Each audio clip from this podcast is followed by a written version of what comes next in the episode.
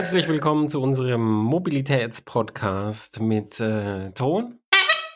Und äh, wir haben heute ein Thema, das wir lang vor uns hergeschoben haben, nämlich den Medienwandel und warum keiner mehr Hefte kauft. Und bevor es äh, zu spät ist und keiner mehr Hefte kauft und wir nichts mehr zum drüber reden haben, haben wir jetzt mal gesagt, wir machen das jetzt endlich mal. Mhm. Ähm, und zwar, weil ich auch nicht weiß, wann wir das nächste Mal zusammentreffen, weil ich ziehe nämlich um. Ich habe ein Haus gekauft und ziehe in die Pampa. Äh, mit mir ist wie immer der Sebastian da. Grüß dich, Sebastian. Hallo Clemens, grüß dich. Ja, aber Was? es ist die schöne Pampa, in die du da ziehst, oder nicht? Also es ist, äh, ich, äh, es ist sieht schön aus von dem, was du da gepostet hast. Natürlich. Es gibt, es gibt also schon auf der Autobahn keinen Empfang mehr, nicht mal GSM teilweise. Manchmal blitzt so ganz kurz Edge-Internet auf, aber nichts, mit dem du was machen kannst. Und auch da, wo ich wohne, gibt es keinen Mobilempfang. Man kann ganz hoch gehen. Also ich habe so einen Hang dazu. Äh, mhm. Und dann kann man ganz oben äh, mit Glück von der Autobahn ein GSM-Signal erhaschen, habe ich gehört. Aber äh, ich werde da weiterhin noch mehr als hier Festnetz telefonieren müssen. Ja, ja. Du weißt ja, es erinnert mich an. Äh, kennst, kennst du den Film Hot Fuzz? Nee. Äh, Hot Fuzz, hervorragender Film. Ähm, Edgar Wright in der Regie und äh, Simon Peck, Nick Frost in den Hauptrollen. So zwei, zwei meiner Lieblingsschauspieler und einer, mein, ja, eigentlich mein Lieblingsregisseur. Und ähm, er ist Polizist in London und wird dann strafversetzt quasi irgendwo in, in so ein kleines Kaff, weil er zu gut ist in London. Er lässt seine Kollegen zu, zu blöd aussehen und wird dann strafversetzt. Und es ist äh, stilistisch sehr schön in Szene gesetzt, wie er eben seinen Umzug dort, dort hoch in die Walachei ähm, ja, durchzieht, indem jedes Mal immer mal wieder so ein kurzer Cut dann eben auch aufs Handy kommt und irgendwie mit so jedem Cut ist dann immer der Empfang ein Balken schlechter und irgendwann ist halt gar kein Netz mehr. da musste ich gerade denken bei deiner Erzählung. Ja, vielleicht soll ich mir den Film mal angucken. Kann ich Streaming, Streaming-Internet äh, habe ich ja dann mit 100 Megabit immerhin. Da ja, ist das ja dann immerhin möglich. So, was hat dich denn in letzter Zeit bewegt? Erzähl mal. Was hat mich bewegt? Hm, ich bin, ich bin von, äh, vor kurzem die Tracer 700 gefahren. Die wollte ich eigentlich als Tracer 700 GT fahren, weil die auch dieses Jahr neu rauskam als GT-Variante. Äh, letztlich heißt GT bei der allerdings nur, sie hat halt Koffer. Und ähm, also Yamaha habe ich Yamaha noch dazu gesagt. Vielleicht kennt ja nicht jeder Tracer 700, also Yamaha Tracer 700. Und die, die GT mit den Koffern wurde dann ganz ähm, kurz auf knapp irgendwie aus dem Programm genommen, ganz plötzlich von der Website verschwunden, ganz plötzlich kam von der Presseabteilung der Hinweis, haben wir nicht mehr, sie kriegen eine 700er. Und ähm, ich fand das ein sehr schönes Motorrad, weil ich ähm, ich mag einmal diesen Zweizylinder von Yamaha sehr gerne. Das ist, ist ja auch derselbe Motor wie in der MT-07 sehr. Ja, der, der ist sehr toll, viel, das stimmt. Ja, ja, also sehr viel Drehmoment, sehr schön. So eine richtige, der, also der Motor macht das Motorrad zu so einer richtigen Bergziege, wo du schön dann irgendwie unten raus so raus beschleunigst aus jeder Ecke. Ähm, und klingt halt ein bisschen wie ein Rasenmäher, aber gut, das ist dann die andere Sache. Oder so ein bisschen wie so ein, so ein, so ein Verbrenner-Kart. Also das äh, klingt, klingt ein bisschen seltsam. Aber davon abgesehen, das Motorrad ist halt eben auch relativ leicht. Also unter 200 Kilo für so einen Sporttourer ist auch noch irgendwie ganz okay. Ähm, und sie fährt halt wahnsinnig wendig. Also wirklich richtig, richtig, richtig wendig und leicht und einfach zu fahren. Und ich habe jetzt ein paar Mal schon mit Leuten gesprochen, die gesagt haben, hm, mir taugt das Ding nicht, genauso wie die MT-07 taugt mir nicht ähm, war anscheinend vielen Leuten das Ding zu agil, zu leichtfüßig ist. Also was Leute, denen die MT-07 nicht taugt? Ja, äh, also. Also ich, ich kenne, ich kenne, ich kenne, äh, ich kenne den, den, Punkt ähm, zu, äh, wie heißt's? Zu weich im Fahrwerk für, ja, besonders richtig, für so genau. schwere mhm. Männer. Das, das, gibt's, aber so, so dass Leute sagen, taugt mir gar nicht, äh, ist mhm. mir, glaube ich, noch gar ich hab nicht jetzt, Also ich, ich habe das jetzt ein paar Mal festgestellt. Ich bin ja ähm, so motorradtechnisch und sowas bin ich jetzt auch irgendwie so bei Instagram gucke ich da immer relativ viel, so auch bei anderen Leuten und sowas. Und da sind jetzt ein paar Mal schon Leute gewesen, die gesagt haben, nee, mir ist sie, mir ist sie zu nervös. Und nervös könnte natürlich einerseits mein, das weiche Fahrwerk hinten, dann habe ich aber auch mal nachgefragt. Äh, und die meinten dann halt eher, nee, die ist, die, die, die kippt so extrem schnell ab und es geht mir alles viel zu schnell und das ist so, die, die ist den Leuten dann vielleicht schon zu agil, wohl, dem einen oder anderen. So. Ähm, Interessant. Das ist, äh, fand, fand ich auch. Ich, ich fand gerade das. Weil, weil ich fand, ich fand Duke, wenn du, wenn du den, das Lenkerende anschaust, dann fällt die um. Ja, genau, richtig. Deswegen kann ich mir vorstellen, du würdest dann denken, aber was ist denn hier los? Das wäre doch eher wie so eine RT. ähm, also ich, ich, bin die ja auch gefahren. Ich, ich, ich finde die super, aber ich, ich, ich, ich finde die auch super. nicht, dass sie jemand, dass sie, dass sie jemand als nervös bezeichnen will, weil sie mhm. hat einen ganz normalen Gabelwinkel. Da ist mhm. nichts. Ja, also krasses aber dran. Es ist, ist anscheinend. Also würde mich mal interessieren, wenn die Leute dann Duke fahren, aber äh, ja, ein anderes Blatt. Jedenfalls vielleicht sind die, vielleicht sind es so, sind die so vorher halt so so Motorräder gefahren, die die die wirklich ähm, deutlich mehr Einlenkkraft brauchen. Wahrscheinlich. Ja. Also jetzt, ich bin ja jetzt letztens wieder GS gefahren und da, was mich immer wundert, du, du, du, du drückst und dann, dann flext diese Gummihalterung von der Lenkerbrücke erstmal und dann flex die ganze Gabel durch und dann langsam geht dann kommt langsam die in den Rahmen rein. über mhm. und dann da geht, wird die Kurvenfahrt eingeleitet und dann denkst du, da, da brauchst da merkst schon, da ist schon, schon richtige so eine Stahlbiegung drauf. Ja. Und dann, äh, also wenn man das gewohnt ist, dann kann ich mir schon vorstellen, dass dann eine Tracer so, so hoch, hoch, das, das geht ja äh, einfach. Das kann ja, ich mir vorstellen. Weiß, ja. Keine Ahnung. Ja. Waren auch eher tatsächlich aber auch Anfänger, die das gesagt haben. Ähm, aber ja, da, da, davon abgesehen, also ich fand die halt äh, sehr, sehr, sehr schön zu fahren. Die hat ähm, echt, echt viel Spaß gemacht. Sie hat einen sehr bescheidenen, ähm, sehr bescheidene Schräglagenfreiheit. Das, das kann man ihr vielleicht ankritisieren. Ähm, aber, echt die aber davon, wieso? Mh, ja, also du Wie bist halt die Rasten so weit unten oder? Ja, was? ja. Also die haben halt riesig lange Angstnippel und du bist halt super schnell wirklich mit den Rasten unten am Schleifen. Ähm, und das also sehr, sehr, sehr, sehr früh tatsächlich am Schleifen. Ähm, und das ein bisschen schade bei einem Motorrad, das ohnehin dann so wahnsinnig gut abbiegt und so richtig schön wegflickt, wenn du das dann in die Kurve ziehst. Ähm, aber ja, kann man sich, kann man sich darauf einstellen und dann macht man das tatsächlich. Also ich bin dann nachher so ein bisschen davon übergegangen, dass ich einerseits halt mich ein bisschen vom Motorrad halt eher weggehängt habe in der Kurve und dass ich dann noch zusätzlich wenn ich wusste, ja, da kommt jetzt gut Schräglage zusammen, war mein Fuß schon so ein bisschen hochgehoben von der Fußrasse und dann habe ich die Fußrasse halt einfach komplett locker schleifen lassen. Ähm, ja. Aber ich habe ich hab auch, ich habe auch, und ich bin nicht der Einzige, die, die schlechte Angewohnheit beim, beim Rennstreckenfahren, ähm, das hast du bestimmt auf Fotos schon mal gesehen, außen auf, auf die Raste, also recht weit außen auf die Spitze von der Raste den Fuß drauf, das ist und beim Hang-Off weil du dann, weil du ah. dann den Fuß so schön kippen kannst. Und das macht nicht das nur ich, sondern das machen ja. viele. Und wenn du das machst, dann, dann fräst du dir komplett deinen Stiefel weg. Ja, das ja, ist, ja. Das, ist eine, das, ist, voll, das ist, eine, ist eine echt schlechte Angewohnheit. Und dann, dann, ich habe, ich habe dann aufgehört, als, als, als ich gemerkt habe, huch, jetzt wird's aber lustig, als ich mir die Socke dann durch und das nächste, als nächstes wäre dann halt die Haut dran. Dann habe ich gesagt, nee, du musst jetzt damit aufhören mit dem Scheiß und dann, und dann das angewöhnen, dass man so innen reinstellt. Weißt du, so, so in, ja, in das genau. Eck, wo die Raste ja, anfängt. Und dann hat die Raste auch Platz wegzuklappen. Aber du siehst das es bei, bei Racing Bikes häufig, dass das Leute machen, auch Rennfahrer, aber die haben dann halt entsprechend hohe Rasten auch. Mhm.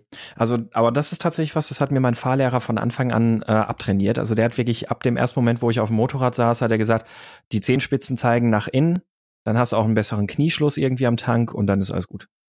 Ähm, und tatsächlich hat sich das sehr stark bei mir dann einfach eingebrannt, dass ich, also gut, jetzt den Knieschluss, den wir jetzt beim Hangoff zum Beispiel ja natürlich nicht haben unbedingt, aber es ist halt tatsächlich, also diese, diese Fußhaltung, dass die Fußspitzen nach innen zeigen und dadurch nicht die, die Stiefel abgefräst werden in der Schräglage. Das, du, das du, hat sich dadurch es ist, es ist tatsächlich, es ist, es ist tatsächlich ein, reines Hangoff-Problem. Das, ja. äh, also ja. falls es dir mal begegnet, du, du wurdest gewarnt, das ist. Ich bin äh, gespannt. Ich, ich schau mal. Ja. Also Hangoff bin ich ja noch nicht, also von daher. Aber jedenfalls genau. Die Tracer noch kurz kurz zurück. Also macht deswegen unfassbar viel Spaß und was ich halt tatsächlich cool finde, also die hat mich, die hat mich da echt ein bisschen angefixt, ist dieses Fahrzeugkonzept, weil sie ist ja ähm, sie läuft von bei Yamaha unter Sporttourer und im Grunde genommen ist sie auch am ehesten genau das. Also es ist ein Tourenmotorrad, das eigentlich halt, da, da kannst du nicht mit lange Strecken fahren ähm, du hast sehr viel Spaß irgendwie trotzdem auch beim, beim Landstraßenfahren und sowas alles. Ähm, aber sie ist halt im Gegenteil zum typischen Sporttourer, ist halt so höher gelegt. Also sie hat so optisch hat sie ja eher ein bisschen was so von einer, von einer Mini-Reise-Enduro oder sowas. Ähnlich wie die BMW S1000 XR. Und irgendwie finde ich dieses Fahrzeugkonzept ziemlich cool. So ein, so einen höher gelegten Sporttourer. Äh, der Kevin Ash hat die, hat die damals immer Tall Rounder genannt, diese so ein bisschen Hm, höher mhm, gelegten Tallrounder. ähm, Dinger, so, so wie, wie Ja. Versus und so. Und der, der, den Namen fand ich immer ganz gut. Ich habe versucht, ihn, ihn weiterzutragen, weil der arme Kevin ist ja einen tragischen Tod gestorben. Ähm, ich, ich weiß nicht, außerhalb von Großbritannien nicht so, nicht so, hat es, konnte sich der Begriff nicht so richtig durchsetzen, aber ähm, ich, äh, es ist ja noch nicht aller Tage Abend. Mhm. Und das, das fasst diese Motorräder zusammen, weil da gibt's ganz viele, wo dann manchmal auch so, ähm, so ein bisschen äh, so, so eine Supermoto-Vermarktung dahinter ist. Und das ist einfach dieses ein bisschen höhere, Mhm. äh, ein bisschen breiterer Lenker und so. Und das, das, das hat schon seinen eigenen Charme und Reiz. Da gibt's Ja. ein paar gute Motorräder. Also ich, ich, mir hat das echt getaugt und ähm, es ist halt trotzdem halt auch eine sehr angenehme Sitzposition und alles und du kannst damit halt trotzdem wahnsinnig viel Spaß haben. Ich bin mit der durch den Schwarzwald gefahren, weil ich da auf Kundentermin war und ähm, dafür ist das Motorrad echt grandios, weil die halt einfach wahnsinnig gut auch so auf den engen kleinen Sträßchen unterwegs ist und wenn du aus der Kurve raus beschleunigen willst, kannst du es halt auch schön ein bisschen aus der Drehzahlmitte oder Drehzahlkeller machen. Der Zweizylinder zieht dich da einfach raus. Ähm, ich bin echt begeistert. Einzige Kritik, die, mich, die ich dem Motorrad attestieren würde, und das geht auch für die Tracer 900, die bin ich kurz darauf mal noch hier bei meinem Händler gefahren. Die Sitzbank ist seltsam nach vorne runter geneigt, sodass du immer an den Tank gepresst wirst, ähm, was, was okay ist beim sportlichen Fahren. Wenn du jetzt aber auf Langstrecke fährst, dann möchtest du ja auch einfach mit, mal ein bisschen nach hinten rutschen, damit du die Breite vom, von der Sitzbank auch wirklich dann nutzen kannst. Ja, Ähm, ich kenne auch so und, und da die das sitzt du, da, ich weiß, da hinten weiß, kannst du ich nicht sitzen, weil du rutschst immer so nach vorne. Es ist dann immer Ja, so eine ja. unangenehme Spannung irgendwie drauf. Das Ich weiß gar nicht, welches Motorrad das war. Ich glaube, die, die Ducati Hypermotar, die erste Generation oder Ja. irgendwie so. Also ich, ich kenne, ich kenne das. Das ist, das ist tatsächlich so, auf Langstrecke funktioniert das Ja, nicht. ist das, da ist das ätzend einfach mit so einer Sitzbank. Ja, ja was hat dich denn bewegt zuletzt? Du, ich Oder habe so. äh, eine, eine, ich habe die, die, die stärkste Schubkarre, die ich je besessen habe. Ich habe eine Schubkarre jetzt äh, zu meinem neuen Haus mit 6,6 PS und Oha. Kettenantrieb. Und äh, dann hast du so wie beim, wie beim Panzer, hast, du hast so ein, so ein Gashebel. Also beim Panzer ist der am Fuß und bei dem Ding ist der halt äh, so, so ein Schieber. Und dann hast du eine Kupplung und dann hast du links und rechts so Bremsen, wo du die jeweilige Kette bremst. Und Mhm. dann kannst du damit fahren. Und damit fährst du halt so Treppen hoch und vor allem kannst du halt so eine halbe Tonne so den steilen Hang hochfahren. Dafür ist das, äh, dafür hat er das gekauft und er zieht jetzt halt ins Flachland und braucht es nicht mehr. Und da haben wir die Schubkarre übernommen und die habe ich mal Probe gefahren. Sie scheint mir in gutem Zustand zu sein. Geil. Das heißt also, also, das ist wirklich vom Funktionsprinzip oder Steuerung ist tatsächlich wie beim Panzer. Ja, wie gesagt, nur bis auf das du halt äh, ein, Handgas hast mit so einem Schieber, weil du ja hinterherläufst. Und Ah, ach so, du kannst halt nicht drauf du hast so wie, wie so. bei einer Schubkarre hast du, hast du so zwei Griffe und du läufst so hinterher, wie, wie beim Ach Einachsmäher so. oder so. Okay. Du sitzt da nicht drauf, Mhm. sondern du läufst da hinterher. Und das ist, das ist damit du, ähm, damit du halt dein Zeug in den Garten transportieren kannst, hat er es gekauft. Und das Teil sieht auch voll gut aus. Also die, die, die Ketten und der ganze Antrieb unten, äh, das ganze Fahrwerk ist, ist wie neu, weil das ist halt einfach so eine, so eine Wiese, Südwesthangwiese, wo es halt fast immer trocken ist und deshalb ist da nicht Matsch und Geil. Staub und alles, was so Verschleiß macht, hat es nicht. Und äh, da ist es noch in sehr gutem Zustand. Da können wir doch sicherlich ein Foto in die Shownotes packen. Ah, ich habe keins von dem, aber wir können den Verkaufsprospekt der Firma Güte ist das, glaube ich, Güde. können wir bestimmt ein Foto entlocken. Okay, das, das bestimmt. Ähm, und wie, also, äh, wie viel, oder, nee, Quatsch, nicht wie viel, wie viel Leistung das Ding hat, hast du gesagt. Ähm, aber was, was ist da für ein Motor drin? Ganz normal Viertaktmotor oder ist das ein Zweitakter auch? Da ist ein Viertakt Einzylinder drin. Oh ja. ähm, ich weiß nicht genau, was das ist. Er hat gesagt, das ist ein, ein Patent, das die im Patent bauen von ähm, einem Honda Rasenmähermotor oder so. Mhm. Aber ich weiß es nicht genau, was da für ein Motor drin ist. Hm. Ich weiß nur, was, was er so kurz drüber angerissen hat. Ich habe noch nicht näher nachgeguckt. Mhm. Aber es ist ein kleiner Einzylinder einfach. Mhm. Cool. Und das, ähm, das benutzt du dann, um dann äh, bei euch die Sachen dann den Hang hochzuschicken. Welche Sachen auch immer.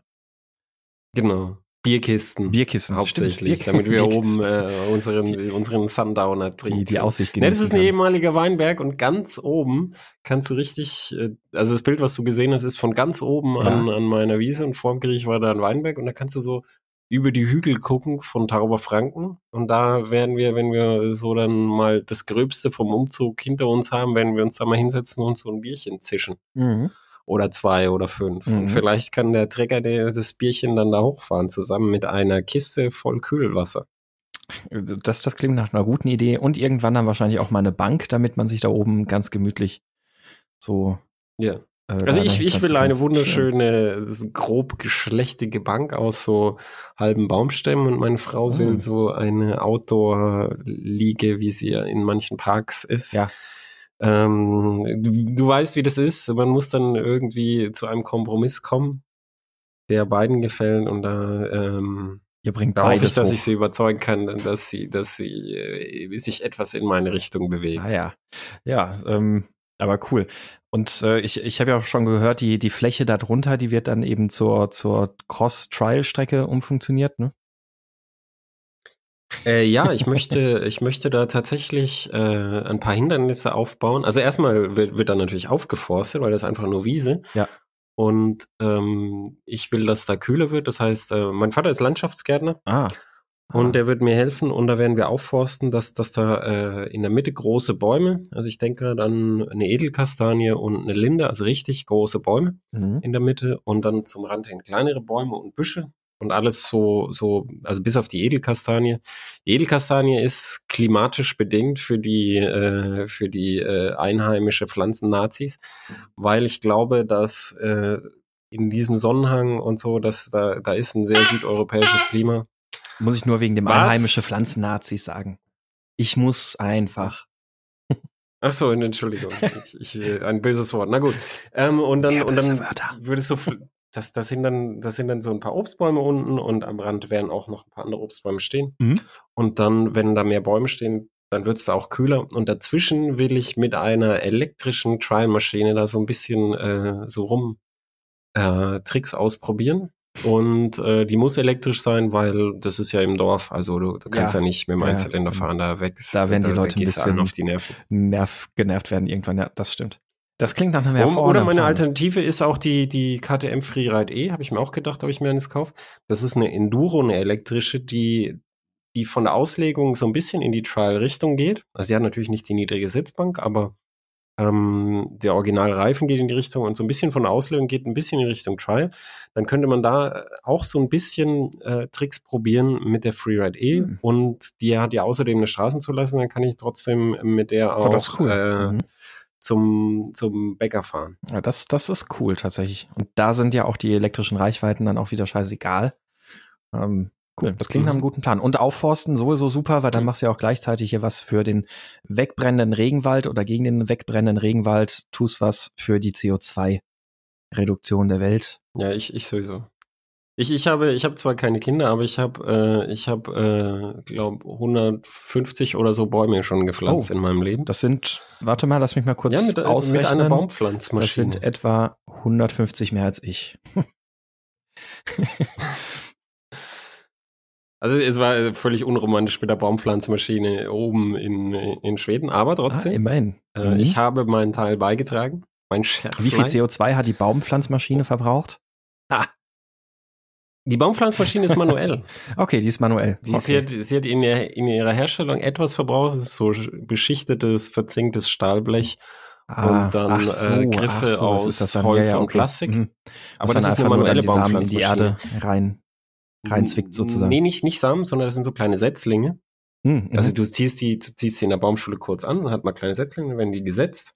Mhm. Und äh, da oben wird ja ganz viel Holzwirtschaft betrieben und da wird halt, äh, da wird halt nicht, ich pflanze einen Baum, sondern Mhm. da, hier ist, hier ist eine Ladefläche voller Bäumchen, da ist eine Fläche, mach mal. Cool.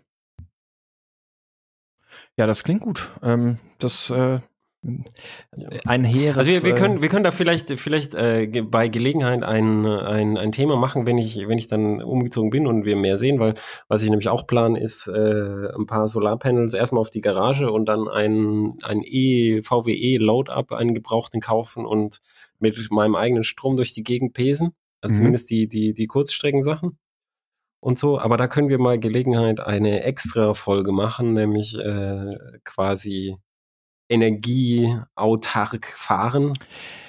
Da hätte ich auch einen super Gast für, für das Thema. Ähm, ich kann den Namen eigentlich ja. auch nennen. Das ist der, der Frank Feil. Der ist nämlich bei, bei ähm, Facebook auch sehr aktiv, der sich nicht beim Hausbau so eine ähm, Komplettanlage da alles aufs Dach gezimmert hat und das alles extrem äh, stark so ausgelegt hat, da möglichst autark ähm, das ganze Haus betreiben zu können und hat jetzt in den ersten paar Monaten teilweise eine Autark äh, Autarkiequote von weit über 90, 95 Prozent erreicht.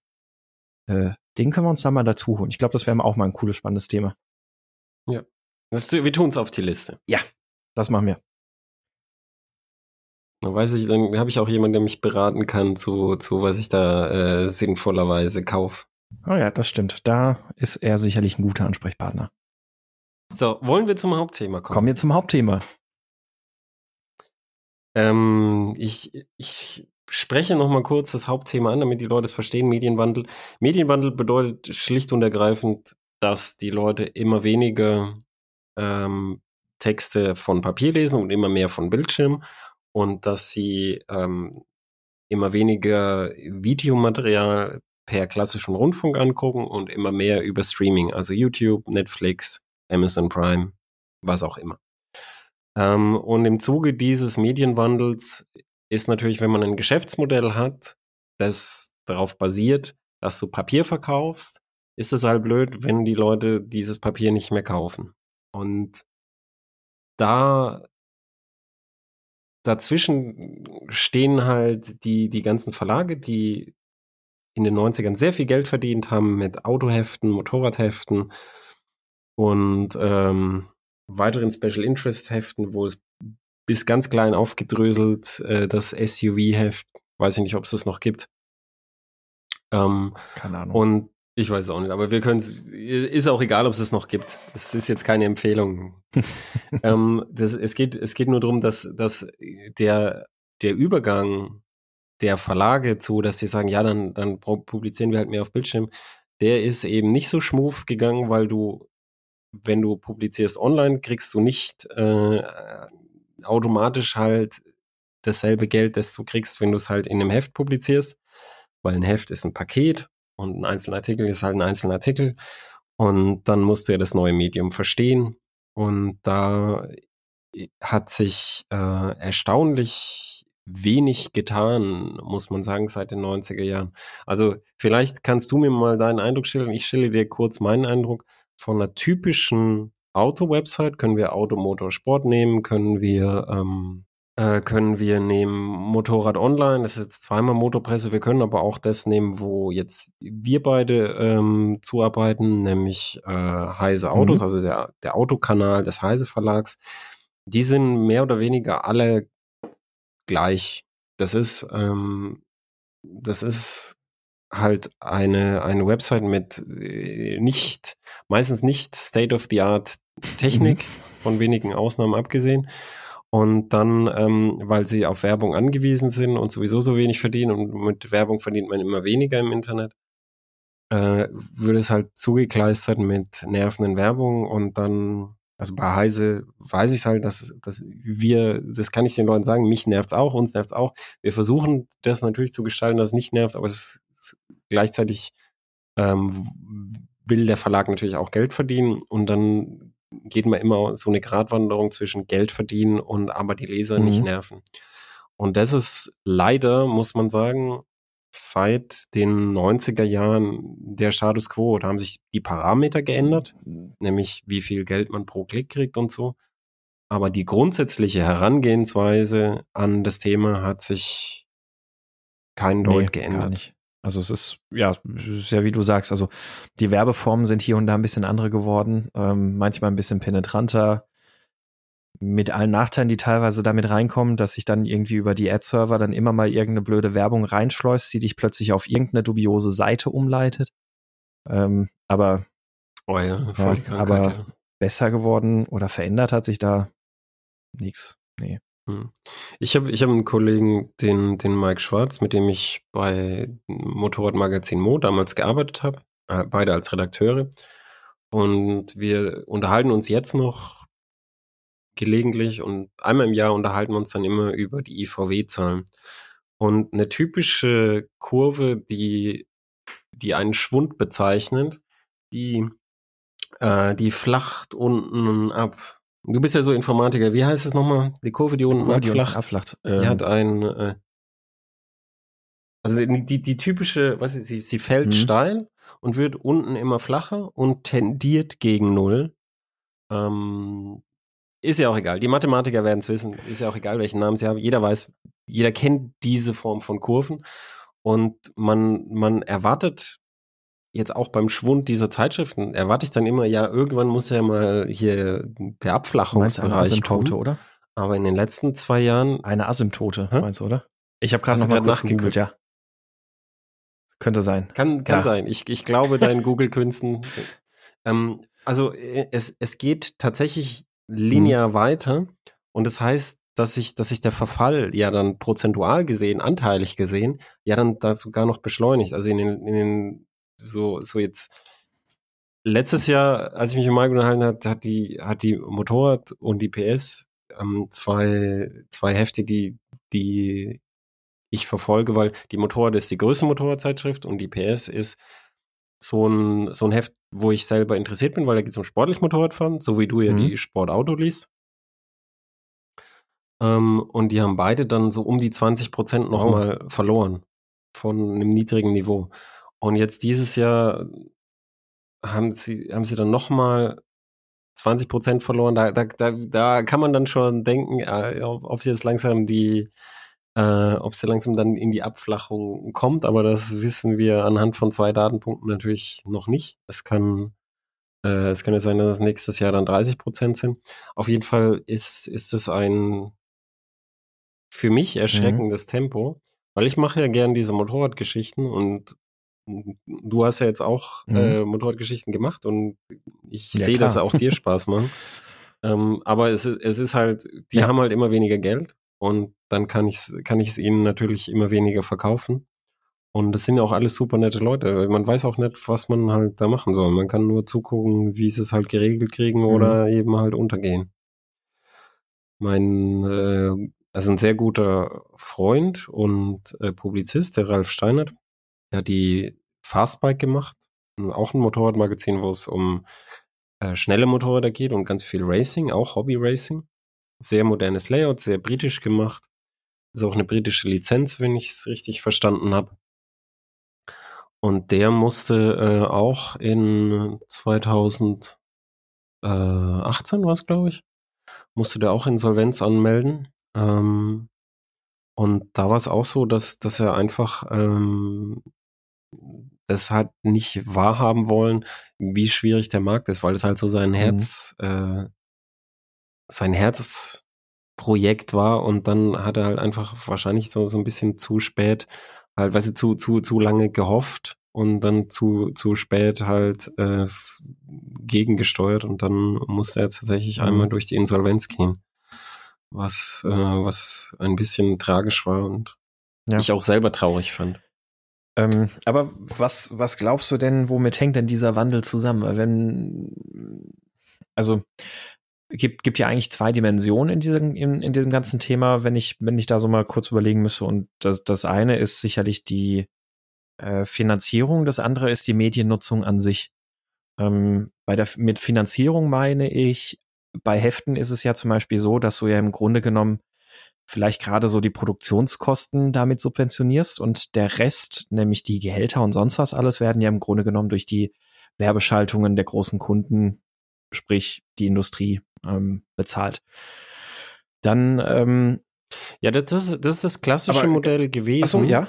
von Print. Ähm, Ja, Mhm. ich möchte nur kurz, kurz einwerfen, dass wenn, wenn man beobachtet, auch wenn du dich jetzt mal erinnerst, ähm, die Preise, die, die da zu, äh, also die, die in dieses Modell passen, die liegen bei so 2 Euro bis 3,50 ungefähr. Mhm. So, dann hast du deine Vertriebskosten drin durch den Copypreis. Du siehst aber jetzt ganz viele Hefte mit 5,90, 6,90, teilweise 97 und so. Ähm, und da ist schon äh, drin, dass das wirklich dann finanziert wird über den Copypreis, weil der Werbepreis so stark eingebrochen ist, dass er das nicht mehr trägt. Und das ist im, im Print ist, ist dann auch noch so, dann hast du halt deine Autozeitschrift oder beim Motorradzeitschrift ist es noch viel schlimmer. Es gibt halt dann ganz viele kleine Motorradzeitschriften, klein, noch kleiner und noch kleiner. Und jeder will natürlich Werbung mhm. haben, weil davon leben sie alle. Und im Autobereich ist auch so, dann gibt es halt Hefte und dann gibt es halt ganz viele kleine Outlets und so. Und alle betteln sie bei den Herstellern, bei den Motorrädern ist es, dass man direkt beim Hersteller bettelt und im Autobereich ist es, äh, dass man bei den Agenturen bettelt, die das halt für die Autos machen. Und da sind ganz viele Leute, die sich um ein immer kleiner werdendes Budget streiten. Und die Hersteller selber, die haben zwei Sachen, nämlich einerseits sagen sie, ja, wir wollen, dass es die Hefte gibt und deshalb werfen wir ein bisschen Werbung hin. Die schalten teilweise auch Werbung, sagen sie auch ganz offen, die scheiße sind, ähm, nur damit da Werbung drin ist, da, da geht es nur darum, dass die ihnen Geld geben. Die könnten ihnen auch einfach so Geld überweisen. Damit, nur damit es die Hefte gibt und damit da eine Plattform da ist. Aber was die Hersteller natürlich auch gemerkt haben, die sind ja nicht blöd, ist, ähm, wir können einfach selber mit digitaler Technik äh, publizieren und unser eigenes Heft machen und unsere eigenen Publikationen machen und dann können wir da entscheiden, was da drin steht. Und da gibt's so sehr mhm. cringe-worthy Beispiele aus der Geschichte. Es gibt aber ähm, auch viele, die wirklich gut sind. Also ich, ich krieg zum Beispiel immer das Mercedes Classic Heft. Also das ist ein, einfach ein sehr gutes Heft. Da sind lauter ja, tolle ja, Magazinthemen also drin. Natürlich nur über Mercedes Oldtimer, aber ähm, da, da, das ist es ist nicht so, dass das jetzt in, in einem Oldtimer-Magazin, das unabhängig ist, dass die mhm. Magazinstory mhm. da irgendwie besser wäre. In keiner Hinsicht. Also ich meine, Christophorus, da sind, finden sich auch sehr viele schöne Geschichten drin. Quasi auch Porsche Hausmagazin. Ja, genau. Also geht, geht natürlich auch in gut, klar. Ja. Also da, da, da gibt es halt im, immer mehr. Und auch die ganzen Fotos, wo früher die Fotografen halt davon gelebt haben, dass sie halt für verschiedene Verlage verschiedene Bilder machen.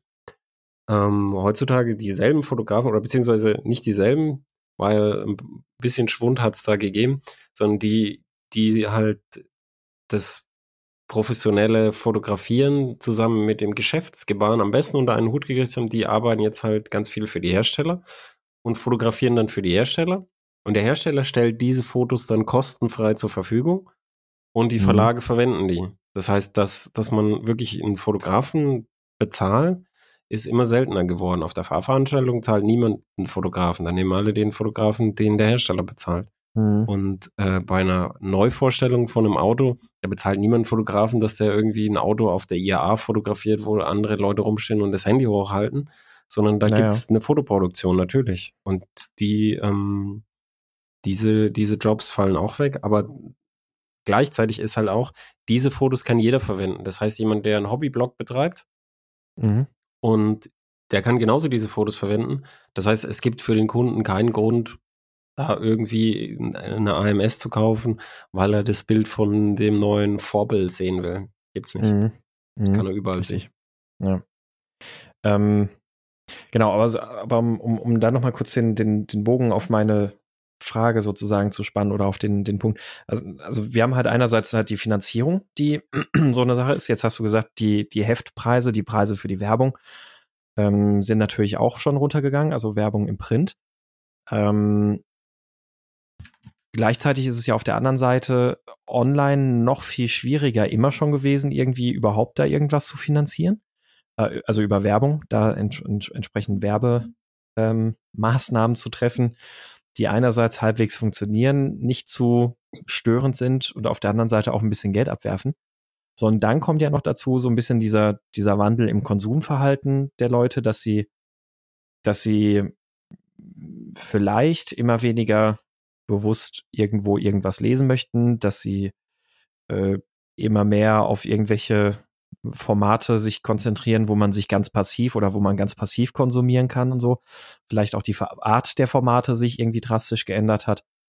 Ähm, dann sind das ja so zwei Entwicklungen, die sich da erst recht gegenseitig oder die, die ja, da. Aber das, das we weißt du, was, was, was ich immer sehe? Alle mhm. Leute, die, die irgendwie so Medien planen und die einen Verlag betreiben, die äh, ein Heft machen, die Chefredakteure sind, die Videoproduzenten sind, alle Leute haben ein großes Problem, also alle Leute, mit denen ich gesprochen habe, es gibt bestimmt Leute, die, die dieses Problem nicht haben, aber die meisten haben das eine Problem und das heißt Scheuklappen.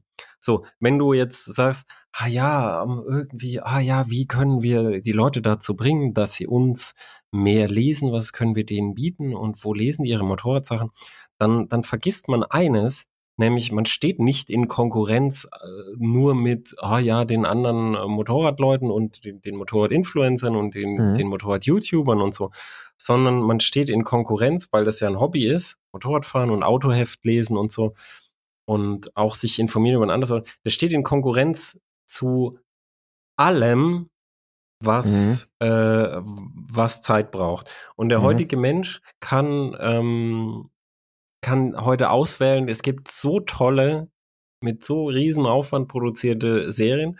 Dann kannst du dir aussuchen, ob du jetzt abends irgendwie eine Stunde Game of Thrones guckst, hier nackte und Kopf ab. Und oder ob du jetzt die neueste Automotor und Sport liest, auch eine Stunde. Aber die, weiß nicht, die Lebenszeit, die wache Lebenszeit der Leute ist ein fixer Wert.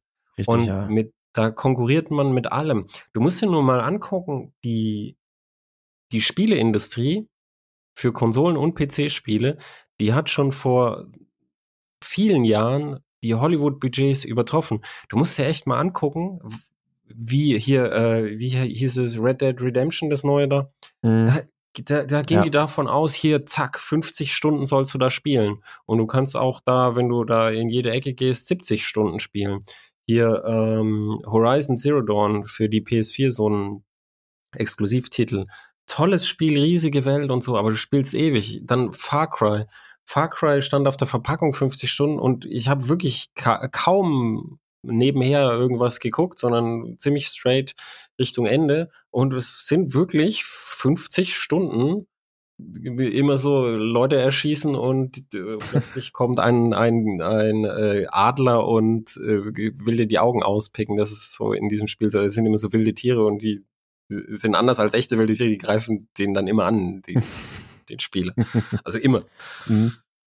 Und, ähm, und man konkurriert mit allen diesen Sachen. Und dann, dann musst du nur mal auf YouTube gucken und sehen, was die Leute gerade auch für Do-it-yourself-Hobbys haben. Und dann fangen sie zu nähen an. Und dann, mhm. dann haben sie ein neues E-Fahrrad. Und dann haben sie eine neue Serie. Und dann bingen sie eine Serie, was brutal viel Zeit kostet. Und dann, dann kommt ein neues Spiel raus, das Dutzende Stunden mindestens braucht. Und ja. in dieser Welt äh, leben wir. Und es ist eben nicht so, dass, dass, es, dass es nur ist, dass du in Konkurrenz trittst, ah, andere Motorradhefte, sondern mit allem. Nämlich jetzt das Motorradheft oder das Autoheft für Sportautos, das tritt ja auch in Konkurrenz zum Motorradfahren oder Porsche-Fahren an sich. Mhm. Also während du Porsche fährst so, ne, durch den Schwarzwald, da liest du ja nicht irgendwie die Sportauto. nicht? Du nicht? Sondern du, also. du fährst dann. ja. Ja, der Beifahrer vielleicht. Ja, dann muss er irgendwann speien. Kommt aufs Motorrad. Aber du, ja, du, ist, ähm, du kannst, du kannst ja nur deine Stunde dann, entweder du fährst jetzt hier mhm. in Schwarzwald Porsche oder du liest die Sportauto. Mhm. Und wenn du dann sagst, ja, die Sportauto, die haben sich jetzt nicht so viel Mühe gegeben, da fahre ich jetzt mit meinem Porsche ein bisschen, natürlich. Ja. Aber stimmt, das ist, ein, das, das ist ein interessanter Aspekt. Also früher war es halt einfach, ja, da hast du halt ähm, dir ein Magazin oder ein Buch gekauft und dich damit beschäftigt. Oder du hast Fernsehen geguckt, lineares Fernsehen. Da hast du dann normalerweise auch nicht die ganze Zeit davor gehangen, weil es dann durch die beschränkten Auswahlmöglichkeiten halt relativ wenig gibt, wo du dann sagst, oh ja, da bleibe ich jetzt die ganze Zeit davor sitzen. Ja. Ähm, so dass du häufiger mal gesagt Serie, hast, nee, das ist mir jetzt mehr wert, einfach mal ja. äh, zu lesen. Ja, vor allem ja. Auch, auch, auch bei einer Serie, dann kam die halt jede Woche um 20 Uhr kommt eine neue Folge Akte X oder so. Ja. So. Und jetzt aber heute, wenn du eine Serie nicht direkt, wenn die rauskommt, angucken willst, sondern eine ältere Serie, die jemand empfohlen hat, dann, dann kannst du die ja am Stück gucken. Genau, dann bingst du so, die einfach dann, durch und alle, nächste Woche nimmst du die nächste Serie, die du durchbingst. Genau, und dann alle diese Player, das kennst du bestimmt, du sitzt so da mit, mit irgendwie deinem Getränk in der Hand auf der Couch und dann, dann äh, kommt der Abspann, dann markiert die Software schon hier die nächste Folge, dann kannst du schon draufdrücken. Mhm. Aber wenn du nicht drauf drückst, dann startet es einfach mhm. und irgendwie nach Stunden fragt dich Netflix irgendwann noch, äh, bist du überhaupt noch da? Genau. Und dann sagst du, ja, ja, ich, ich bin noch hier. Also, Mach weiter. Guck's weiter. ja, ja, stimmt. Ähm, ja, das, das ist tatsächlich dann, interessant. Du kannst, Aspekt, dich, du kannst dich so ertränken in Sachen, die dich interessieren. Mhm. Auch so, so, so hier, so, dass man quer durch die YouTube driftet bei seinem Hobby, dass man, ja, hier, und dann kriegt man das vorgeschlagen. Ah, oh, das ist ja interessant. Da, da schneidet jemand seinen Gatten mit einer neuen Hacke irgendwie. Ich habe ja jetzt auch einen Gatten. Oder, ja. oh, hier, jemand fechtet in Slowenien, der fechtet aber gut oder so, so. Und dann driftest du so einmal quer durch YouTube und alles war interessant. Und, aber du hast dann keine PS gekauft mhm. in der Zeit. Mhm. Oder gelesen. Gekauft vielleicht schon noch. Das, die hast du ja vielleicht auf dem Weg nach Hause gekauft, aber dann hast ja, du aber wenn du sie kaufst und nicht liest, dann wirst du es das nächste Mal nicht mehr kaufen. Ja, das, äh, ach, stimmt nicht. Ich kaufe relativ regelmäßig die Motorrad-News. Ähm, ich lese sie in ungefähr ja, 75 Prozent aller Fälle. Manchmal aber auch erst einen Monat später, ja. Immerhin, du liest sie noch. Ja. Ähm, ja, das bedeutet ja aber letztlich, das ist halt ein Medienwandel oder der, der ist halt jetzt einfach so, den kann man ja auch nicht ändern. Du wirst ja jetzt, also man wird jetzt nicht Möglichkeit haben, durch ein neues Format die Leute plötzlich da von allem wegzuziehen und zu sagen, oh ja, jetzt lese ich nur noch das, was diese Menschen hier über Motorräder oder Autos oder sonst irgendwas schreiben. Ähm, das heißt, nee, man muss sich natürlich jetzt in dieser Welt irgendwie wiederfinden und muss etwas schaffen, das in der Lage ist, zu existieren erstmal, einfach nur mal existieren. Und auf der anderen Seite dann ja auch noch zusätzlich vor allem den Spagat schafft, ähm, diese Existenz an eine Finanzierung knüpfen zu können. Und das wird ja dann umso ja. schwieriger. Ja, aber da, weißt du, da habe ich ein echt ein ganz großes Problem. Auch da mit riesigen Scheuklappen und selbst auch der Heise Verlag, ich, ich habe dort mal gearbeitet, ich, ich liebe die Jungs, das sind, das sind nette Kollegen und so, aber auch dort. Jetzt haben sie Heise Plus gestartet, das ist ein Abo-Modell. Mhm. Dann gibt es auf Welt, gibt es jetzt auch, wie heißt es bei Welt? Ich glaube auch Welt Plus. Welt Plus. Mhm. Gibt ein Abo-Modell. Bei Bild heißt auch Plus, also die meisten heißen irgendwie Plus, so. Und irgendwie ein Abo-Modell, Abo-Modell. So, und dann denke ich mir, die Jungs merkt ja eigentlich nicht, dass, dass ein Leser, der kann nicht bei 20 Leuten ein Plus-Abo mhm. abschließen. Mhm. Das geht nicht, mhm. das macht keiner. Das heißt, du kriegst nur die Leute, die wirklich hauptsächlich dich lesen und das sind halt wenige. Ja. Und das, das ist was, wo, wo, wo, wo mich super stört. Das ist auch bei Zeitungen genauso. Zeitungen haben dasselbe Problem und haben das, dasselbe Problem sind, haben die früher gehabt und haben es auch nicht gemerkt. Wenn du in den, äh, in den 50ern und 60ern Zeitung gekauft hast, pro Haushalt, dann hast du da im Monat irgendwie, was weiß ich, ähm, ich habe die genauen Zahlen jetzt nicht, wir können sie vielleicht in die Shownotes packen, wenn ich sie noch finde. Aber du hast, äh, du hast einen relativ geringen Betrag bezahlt. Und selbst für die einzelne Zeitung, wenn du nur eine Zeit, Zeitung gehabt hast, ist der Betrag äh, in den USA, wo ich die Daten her habe, äh, in den letzten 30 Jahren um ein Mehrfaches gestiegen. Das heißt, du kriegst, du kriegst nicht bessere Infos, du kriegst tendenziell eher schlechtere Infos, beziehungsweise du merkst mehr, dass es schlecht ist, weil du heute ja alles nachgucken kannst. Du zahlst aber ein Mehrfaches. Und dann hast du nur eine Zeitung. Mhm. Und wenn du dich wirklich pluralistisch informieren möchtest, was ja wünschenswert ist für den aufgeklärten demokratischen Bürger, und das machen auch viele, dann liest du verschiedene Quellen. Wenn du verschiedene Quellen liest und dann kommst du immer über Welt, hier Welt Plus, hier Bild Plus, hier Heise Plus, hier, äh, was weiß ich, AMS Plus, Autobild Plus, dann denkst du irgendwann, Jungs, nee, weil, wisse, ich liebe euch alle, aber ich kann nicht jedem von euch ein Abo geben. Mhm. Ich habe nur so und so viel Geld im Monat. Und das, das ist zum Beispiel auch, auch was, wo, wo in finanzieller Hinsicht dann ein Scheuklappendenken passiert. Das, das sagt, ah ja, wenn die Leute, wenn wir was Gutes machen, sind die Leute bereit zu bezahlen. Und ich glaube auch, dass das stimmt weil das äh, viele Leute mhm. machen. Mhm. Aber dann kommt immer die Idee nach diesem Abo auf. Und das hat funktioniert, als es wenige gegeben hat, die diese Abo haben, aber irgendwie, ich kann nicht, ich habe, ich, ich bin jetzt ganz offen und ehrlich, ich habe überhaupt gar kein Abo. Mhm. Und wisst ihr warum? Liebe Verlage, falls es jemand hört, wisst ihr, warum ich gar kein Abo habe? Weil ich mindestens 200 Quellen lese.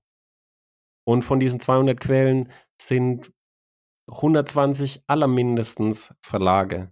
Und von denen haben ganz viele und tendenziell immer mehr äh, ein Freemium und, äh, und Plus-Modell, wie auch immer es heißt, über die ganze Welt verteilt. In Amerika haben sie ja damit angefangen und so. Und es geht einfach nicht. Man kann das nicht machen. Ihr müsst euch was Besseres ausdenken. Mhm. Ja, es vergisst einfach tatsächlich diese Konkurrenzsituation nicht nur auf dem eigenen Markt, sondern wie du halt sagst, also die komplette Konkurrenz mit allem, das das die Aufmerksamkeit der Leute Ja. fordert. Ähm, es gibt ja zum Beispiel es auf dem deutschen Markt oder ich weiß nicht, wahrscheinlich auch außerhalb Deutschlands gibt es Readly. Das ist so ein, so ein, so ein, so ein Service, so eine App.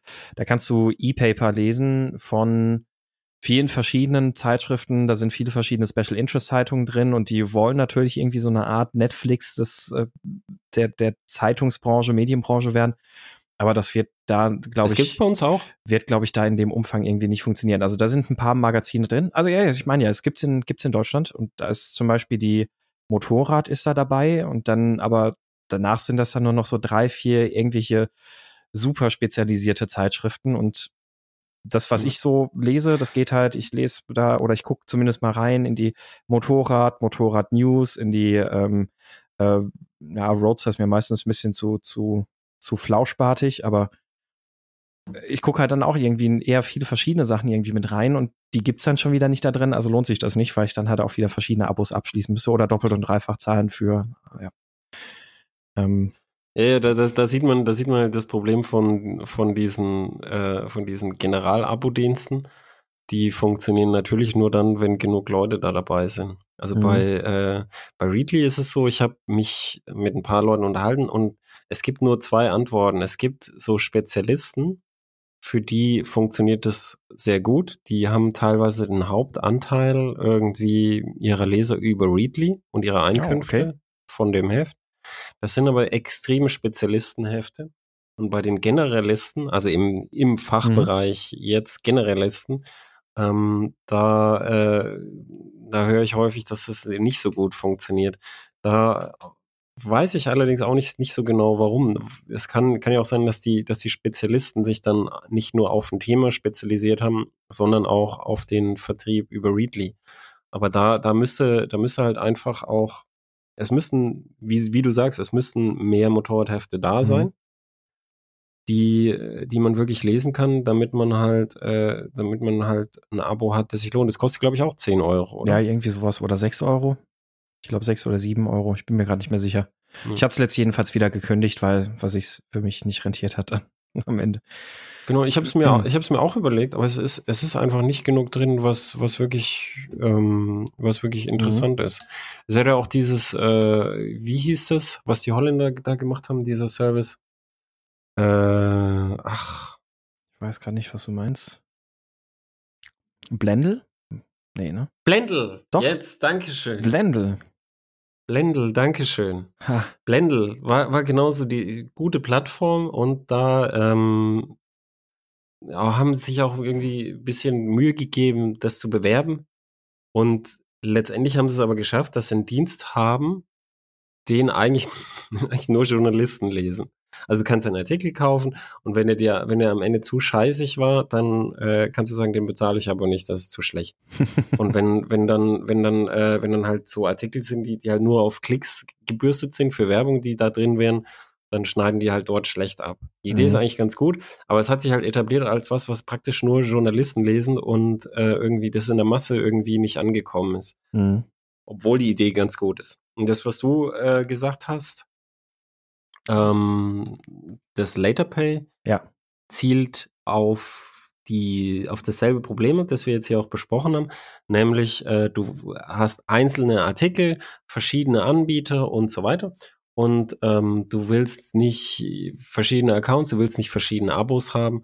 Und da hat der Richard Gutjahr ähm, so ein System ins Leben gerufen, das heißt LaterPay, das heißt du kannst ähm, du kannst so Artikel lesen, die das LaterPay-System haben und am Monatsende wirst du über ein Later Pay Konto dann einmal abgerechnet über alles, das du gelesen hast und dann kannst du halt zu einem kleinen Preis ohne äh, die Transaktionskosten von Amazon Pay und, äh, und PayPal ähm, halt ein Bezahlsystem ein, einbinden, das halt deutlich günstiger ist. Mhm. Das hat sich aber halt auch nicht so richtig durchgesetzt. Und ich glaube, bei LaterPay ist das Problem, dass die also bei, bei den Verlagen ist, äh, herrscht halt eine stets sehr konservative Stimmung und die Idee, dass man was hergibt ähm, und dann später dafür bezahlt wird und wo die Leute auch sagen können, das ist aber doof, das zahle ich nicht, ähm, das kommt da schlecht an. Und das wäre aber meiner Meinung nach mal ganz gut für die Qualität, weil es viele von den Sachen, die heute produziert werden, die werden halt einfach als, als, weiß ich, die Sau muss durchs Dorf gepeitscht werden und dann wird er einfach gepeitscht. Jetzt, wenn ich, wenn ich die ganze Zeit lese, die, dieses arme schwedische Mädchen da, dann, dann wird, wird hochgerechnet, was sie da für Methan rausgefurzt hat und so und dann hier und da und dann denkst du, darum geht's doch gar nicht. Die, die, die will über Erderwärmung sprechen. Mhm. Jetzt sprech doch mal das Thema und hier und da und und dann, und dann, wenn du bei Verlagen dann fragst, wieso habt ihr dieses Boulevard-Thema als, als wirklich irgendwie konservativ und wirtschaftlich? Ja, die anderen haben es ja auch. Ja, und das ist genau, so, das ist rein aufmerksamkeitsgetrieben. Das ist, da ist nichts, wo, wo ein Sonderding drin ist. Jetzt war letztens wieder Tesla, äh, ein, ein, ein Großkunde bei Tesla, irgendwie so ein Autovermieter, mhm. hat, hat irgendwie sich gestritten mit Tesla wegen den Qualität von Aus. Und dann hat einer, also der, der Großkunde hat es halt breitgetreten und dann hat es einer gemacht und alle haben es von dem abgeschrieben keiner weiß, ob das stimmt, was der da geschrieben hat, mhm. sondern es musste halt jeder dann haben. Jeder muss halt das dann Thema war da, es musste ja. jeder haben. Ja. Und dann zwei Tage später, da, da hat nämlich dann jemand gesagt, das, war, das kam irgendwie am Donnerstag oder Freitag und dann am Montag hat dann jemand gesagt, oh, können wir das auf ein Auto stellen? Und ich gesagt, weißt du, das, das ist jetzt schon eine olle Kamelle. Und wenn wir, wir können jetzt mal alle fragen und das mal in gut aufarbeiten, aber äh, warum? Mhm. Das ist wahrscheinlich total banal. Die haben sich halt gestritten und wahrscheinlich werden sie sich auch wieder vertragen. Das passiert halt im Geschäftsverkehr. Man streitet sich mal, du hast Scheiß geliefert und dann sagt, ja, aber du hast auch nicht richtig bezahlt und so, dann streitet man sich und dann irgendwann ist auch wieder gut. Oder man sucht sich halt einen anderen Anbieter. Mhm. Ähm, das, das, aber das, das, ist nicht was, was, was von, von, von Interessen der Leser getrieben ist, sondern das ist was, was von, von Aufmerksamkeitsökonomie getrieben ist, die mit zu diesem Verfall äh, der Verlage beiträgt, mhm. behaupte ich. Also ich glaube auch, dass das vor allem auch, auch ein grundsätzliches Problem einfach der, der, der inhaltlichen Ausrichtung ist, ähm, wo ich aber auch nicht unbedingt vielleicht sehe, wie man es besser machen kann, aber komme komm ich gleich noch zu. Aber du hast ja grundsätzlich eben auch das Problem, was du jetzt gesagt hast, die ganzen Themen, die da dann so durchs Dorf getrieben werden und es ist ja dann irgendwie auch bei den Automagazinen, so in ihren Online-Präsenzen und sowas, ist das irgendwie dann ganz ähnlich du hast halt so diese paar Themen, wo du wirklich was ein bisschen berichten kannst, wo du, wo du was eigenes berichten kannst oder sagen wir mal könntest, wo du dich von der Konkurrenz abheben könntest. Ähm, nämlich beispielsweise, wenn ein neues Modell rauskommt, dann könntest du dich da durchaus ein bisschen deutlich, deutlicher positionieren, aber wir wissen, wie der Hase läuft im Autojournalismus.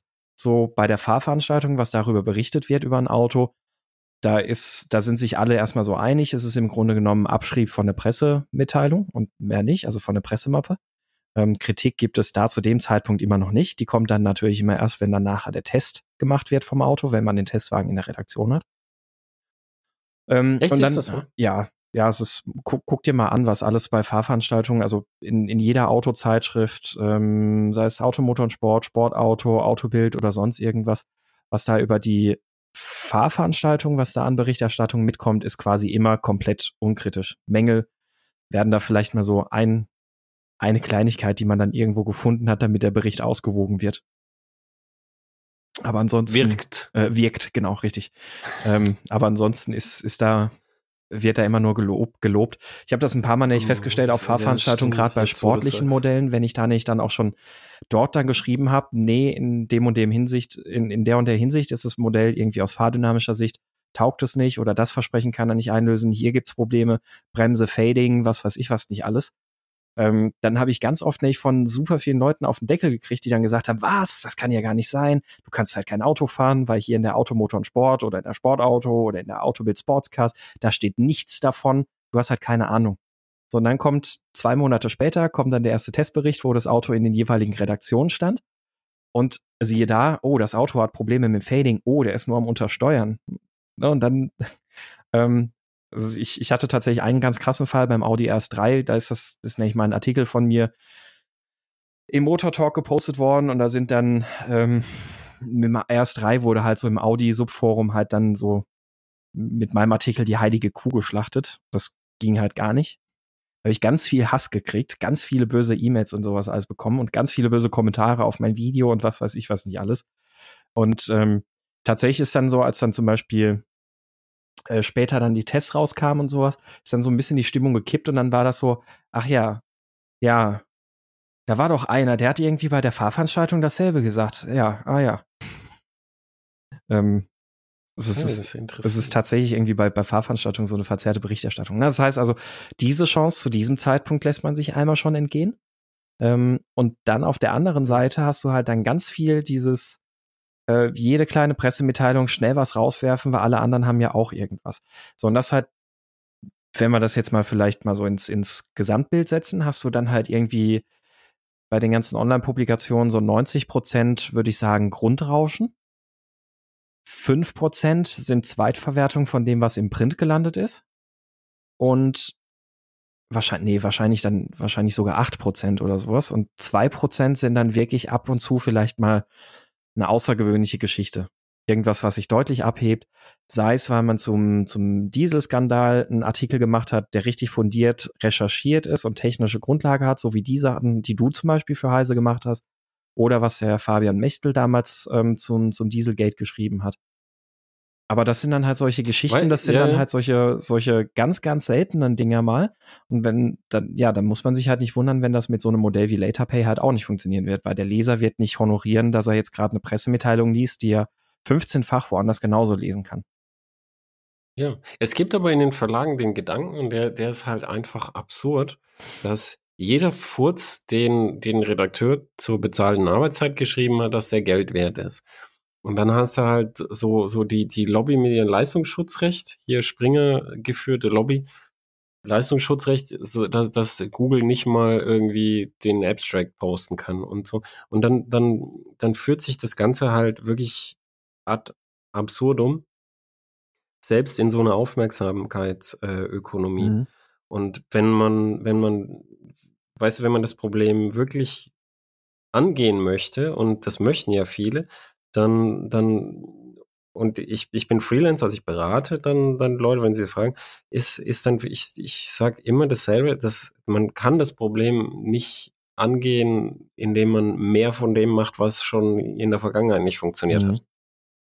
Das ist ein Zeichen von Wahnsinn, wenn man immer dasselbe probiert und hofft, dass was anderes mhm. rauskommt. Mhm. Ähm, sondern ähm, wa was man halt machen kann und was, was die Leser auch annehmen, so wie du auch gesagt hast, ist, dass man wirklich versucht, die seine Arbeitszeit zu investieren in was, wo man sagt, das ist jetzt was, wo nicht jeder Leser weiß, das können wir ausprobieren und das können wir für die Leser ausprobieren und dann können wir das denen äh, aufbereiten.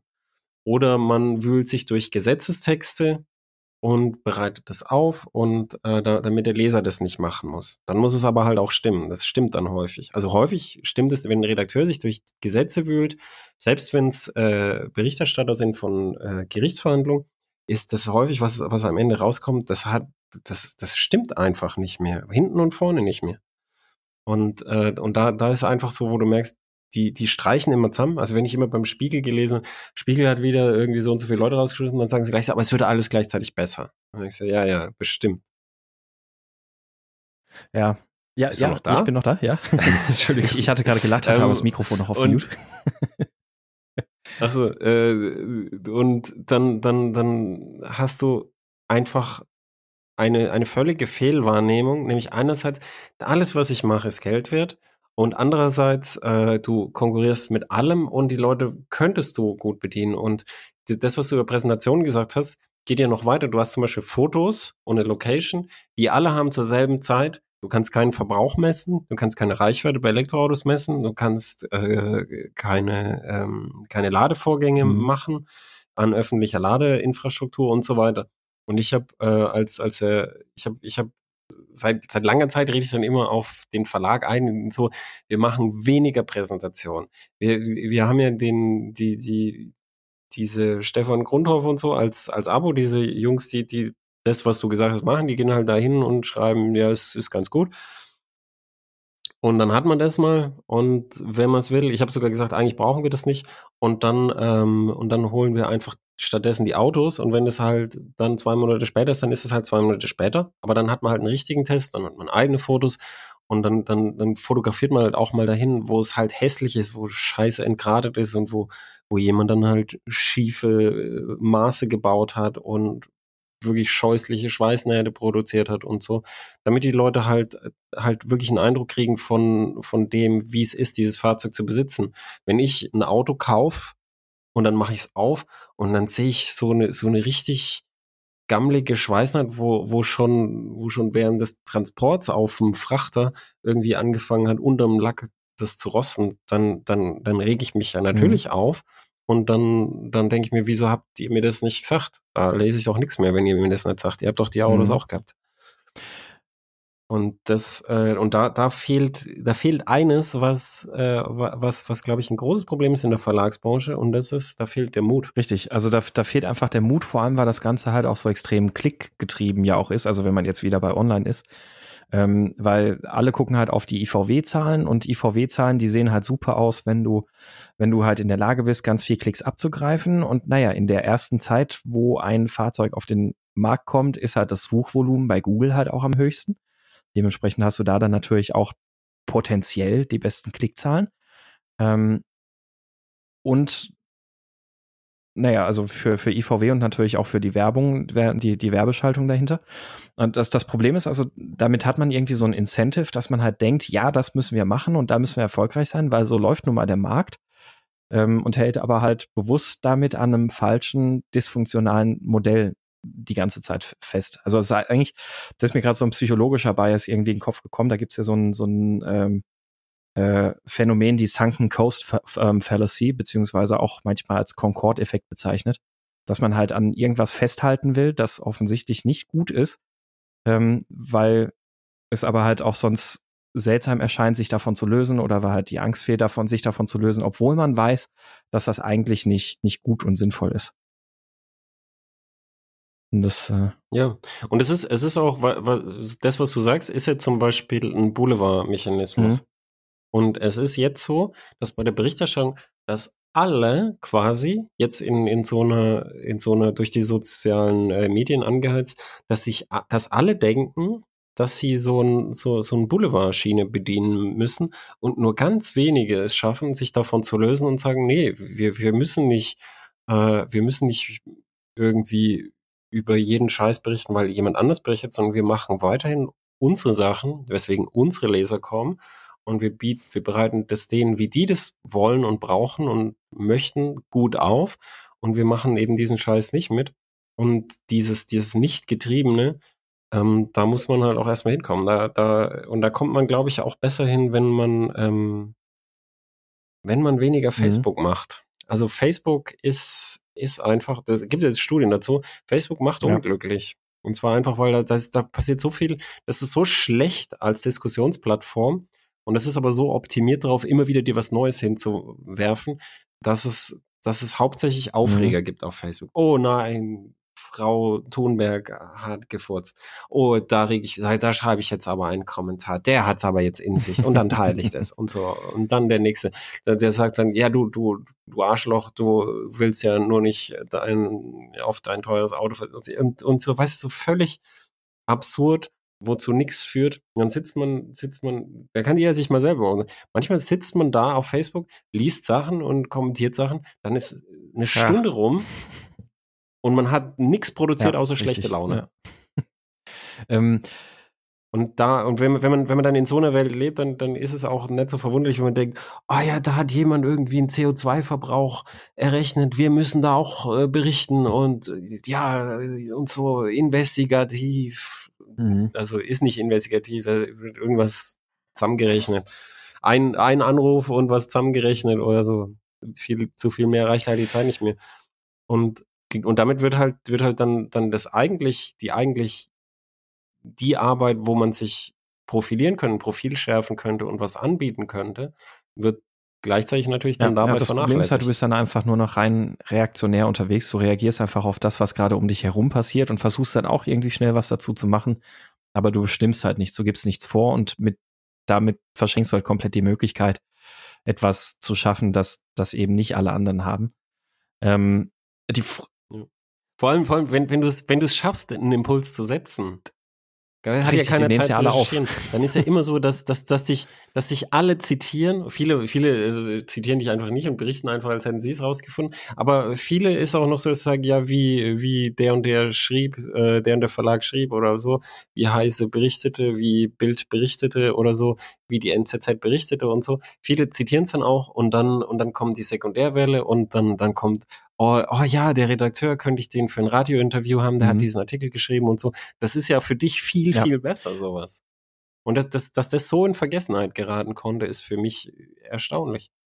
Und tatsächlich wäre es ja meistens bei Google zum Beispiel auch in den Suchergebnissen, also jetzt nicht bei Google News, ähm, als, als ursprüngliche Quelle meistens auch deutlich höher gewichtet als die anderen. Also dementsprechend, es, es lohnt sich auch da. Ähm, aber jetzt auf der anderen Seite ist die Frage, skaliert das denn überhaupt? Also du hast also auf der einen Seite hast du ja das Problem, jetzt haben wir es so ein bisschen angerissen, diese Auffindbarkeit. Also wenn du natürlich jetzt nicht diesen Schmuh mitspielst, den alle mitspielen, dann, dann schwimmst du halt auch nicht in den großen Wellen mit und dann musst du Glück haben, dass du ab und zu mal das große Thema bringst, dass so ein Impuls setzt, dass andere auf dich verweisen. Aber ansonsten bist du halt im Zweifelsfall die ganze Zeit so ein bisschen unterm Radar, weil du halt so deine, deine Spezialthemen machst. Solange die aber niemand findet und aufmerksam wird, außer den Leuten, die dich ohnehin schon kennen, halt schwierig, dich zu verbreiten. Die eine Sache und die andere Sache ist, ähm, skalieren im Sinne von, wie viele solcher Geschichten pro Monat ist denn eine, eine motorjournalistisch tätige Redaktion realistisch überhaupt zu, zu leisten imstande?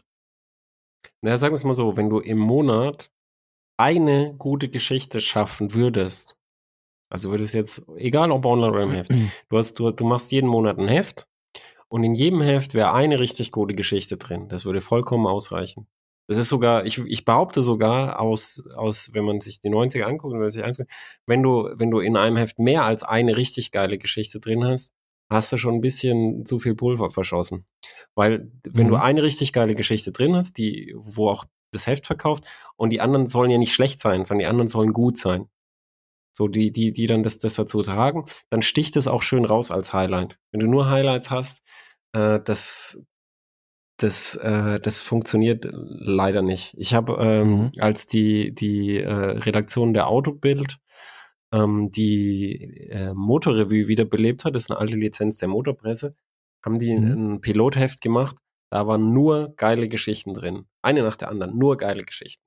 Und keiner wollte es lesen, außer mir. Das heißt, ich weiß nicht, wie viele Ausgaben es gegeben hat, aber es hat einfach nicht funktioniert. Das, also nur geile Magazingeschichten so. Mit, ja. äh, mit, mit dem Strienzel noch schnell mit seinem alten GTI, 1er GTI rot, noch schnell irgendwie Silveretta fahren, bevor der Schlagbaum fällt, mit so Wintersiff-Bildern und dem roten Auto drauf.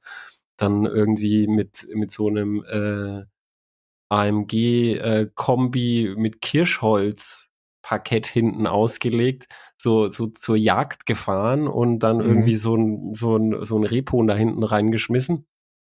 Und, und lauter, so, so auch Geschichten, die, die so, die so kantig waren und auch sehr, sehr, sehr deutsch, aber nicht das uncoole Deutsch, wo man sich gar nichts traut, sondern, sondern so ein bisschen die, die deutschen Eigenheiten so abgefeiert hat. Und mhm. ähm, das, das war großartig, aber das war einfach so, du, du bist so, so links und rechts gewaschen, so buff, buff, buff, nur, nur Highlights und das, äh, das ist ein Overload einfach. Mhm. Also ich, ich wüsste jetzt auch nicht, welche Geschichte hat mir am besten gefallen.